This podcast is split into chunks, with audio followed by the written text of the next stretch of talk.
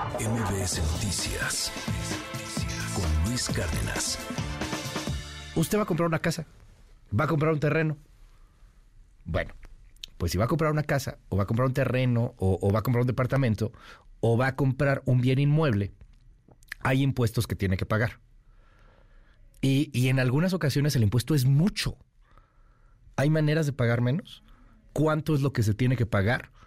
Diana Bernal, ¿qué temazo escogiste para este lunes? Mucha gente muy interesada y, bueno, pues, pues sí, obviamente preocupados y, también ocupados en eh, pues poder cumplir las obligaciones, pero pues hacerlo de la manera menos dolorosa posible, querida Diana. Te mando un abrazo. ¿Cómo estás? Buen día. Hola Luis, qué gusto saludarte. Y sí, efectivamente así es. Fíjate que es un derecho humano reconocido a nivel internacional el derecho a la vivienda. Sin embargo, curiosamente, y sobre todo ahí sí creo que México es uno de los países que llevan la delantera, es muy costoso adquirir una vivienda, no solo por los precios que puede haber en el mercado y por el esfuerzo que hacen las personas, las familias, por poder adquirir en su caso un crédito hipotecario o pagar la vivienda en alguna otra forma, sino por el impuesto que por el solo hecho de comprar tu departamento, tu casa o incluso un terrenito, como dijiste, vas a tener que pagar estos impuestos a diferencia del impuesto que paga el vendedor y que es federal, el impuesto sobre la renta. El impuesto que pagamos o que pagan los compradores es un impuesto local y existe en todas las entidades federativas, pero nos vamos a referir sobre todo al de la Ciudad de México este impuesto, Luis, se llama impuesto sobre adquisición de inmuebles.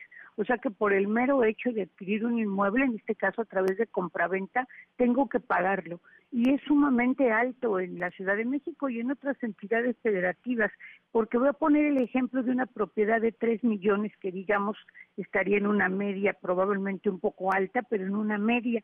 Por esa propiedad, el Código Fiscal de la Ciudad de México señala que tienes que pagar 133 mil pesos de impuesto.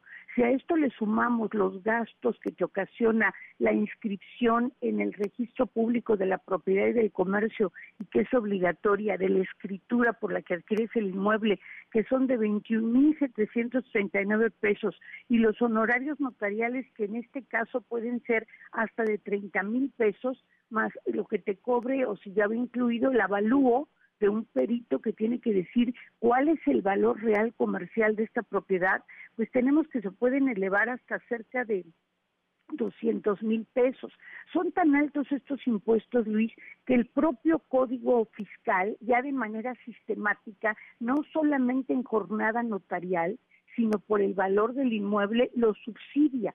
Entonces, por ejemplo, en este ejemplo de los 133 mil pesos por un departamento de 3 millones, el Código Fiscal hace un descuento si el valor catastral es hasta de 2 millones. Y entonces tú me dirás, oye, ¿vale 3 millones o vale hasta 2 millones? No, es que los seres humanos realmente somos complejos y en la materia fiscal se ve mucho.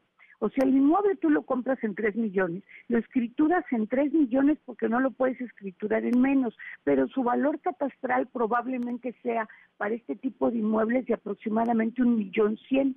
Entonces tienes derecho a que sobre los 3 millones, sobre los 133 mil pesos, te hagan un descuento del 30% y vienes pagando como 93 mil aproximadamente. Pero aún así, aunque también se dé este subsidio del 30 a los gastos de registro que comentamos de veintitantos mil pesos y también los notarios apoyan reduciendo sus aranceles, aún así pues vienes pagando aproximadamente entre 122, 130 mil pesos. Entonces yo creo que realmente a mi juicio, en mi opinión, sí es una situación inequitativa para los que con mucho esfuerzo y sacrificios pues buscan hacerse de una propiedad para ellos o sus familias. Oye, este en torno a los impuestos estatales, ¿pero hay algún impuesto federal por comprarlo? No. No, ahí sí es, es, cada, cada estado, o sea, el caso de la Ciudad de México, carísimo, nos dices, eh, es un porcentaje más o menos, o sea, nos dabas 30, en 3 millones, más o menos pagarías unos 200 mil pesos aproximadamente. ¿Es por porcentaje o más o menos así es para todos? Sí, sí. No, si la propiedad ya se eleva mucho, o sea, la propiedad pasa como de 5 o 7 millones, ya el subsidio nada más es el 10% y la tarifa sube. o sea que el impuesto se vuelve muchísimo más alto. El impuesto es progresivo, mientras más caro sea el valor del inmueble, es más alto en la tabla. Eh, se aconseja que se calcule subsidiado el 4% aproximadamente del valor de la operación y sin subsidiar el 7%. Ahora, esta información rápidamente, si vas a comprar una casa o un departamento y quieres que te subsidien el impuesto en ese porcentaje, solo puedes hacer una operación al año. No puedes comprar más de una casa o un departamento, solo una vez al año te dan este subsidio.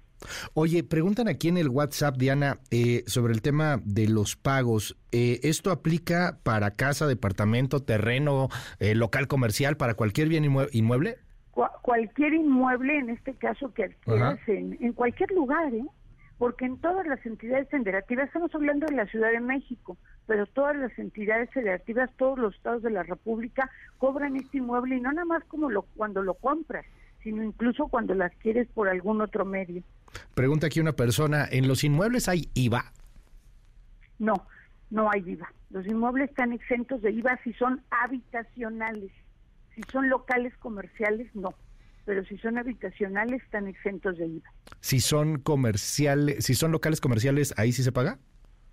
Se puede pagar el IVA. Ok. Nos dicen aquí en el WhatsApp eh, también, ¿se pueden deducir los pagos de hipoteca? Sí, pueden deducir los intereses, no los pagos. O sea, si yo compro este departamento con un crédito de dos millones y medio y pago, qué sé yo, 25 mil pesos al mes, lo que puedo deducir son los intereses que me están cobrando en cada pago mensual, por lo que por lo general te cobran un poco para capital o un mucho para capital y otra proporción para intereses.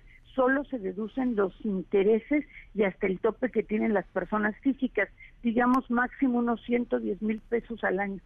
Nos dicen aquí en el WhatsApp, eh, ¿qué pasa si me donaron la casa? Lo han preguntado mucho, la semana pasada también preguntaban lo mismo, pero al revés, cuando vendías. Se paga, se paga salvo que se trate de tus padres, este abuelos, abuelas, hijos, hijas. En ese caso no en ese caso está exento, pero si se trata cónyuge, concubino o concubina, pero si se trata de otra persona, se entiende que es una simulación y si hay que pagarlo. Eh, nos dicen aquí también en el eh, WhatsApp, eh, querida Diana Bernal, las personas, bueno, lo, lo, hablamos la semana pasada, pero va de, no es si quieres rápidamente, las personas que venden también tienen que pagar estos impuestos. El, no, ese no, bueno, no estos, pagan el impuesto sobre la renta por la ganancia que tengan en su inmueble y siempre que no tengan la exención cuando el valor del inmueble sea mayor a 5 millones 200 mil aproximadamente. Eh, muchísimas gracias, Diana. Eh, hay muchas preguntas que están llegando aquí en el WhatsApp. Es el 5571-131337. 5571-131337. Eh, y bueno, pues te pueden contactar directamente en tus redes sociales. ¿Cuáles son? Exacto, tanto en LinkedIn me pueden consultar cualquier tema fiscal, en concreto este que traté contigo, y desde luego también en Twitter en arroba Diana Bernal, la 1. Muchísimas gracias, Diana. Oye, nos preguntan aquí también, ¿qué pasa si valúan la casa en menor precio? ¿Eso puede constituir algún tema de fraudes o delitos o algo por el estilo? E, es delito, pero además casi es imposible porque solo puede evaluar la casa un perito certificado, en este caso por el gobierno de la Ciudad de México, y tiene que atender a las tablas de valores. Es prácticamente imposible hacer eso. Pero sí se podría ser un delito. ¿Y si te la vendan más barato?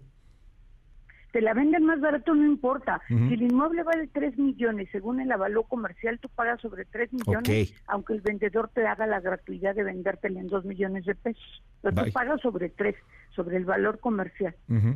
Muchísimas gracias, Diana Bernal. Te seguimos ahí en tus redes y bueno, pues cualquier duda directamente contigo. Te mando un abrazo, Diana. Un abrazo, Luis. Muchas gracias. MBS Noticias con Luis Cárdenas.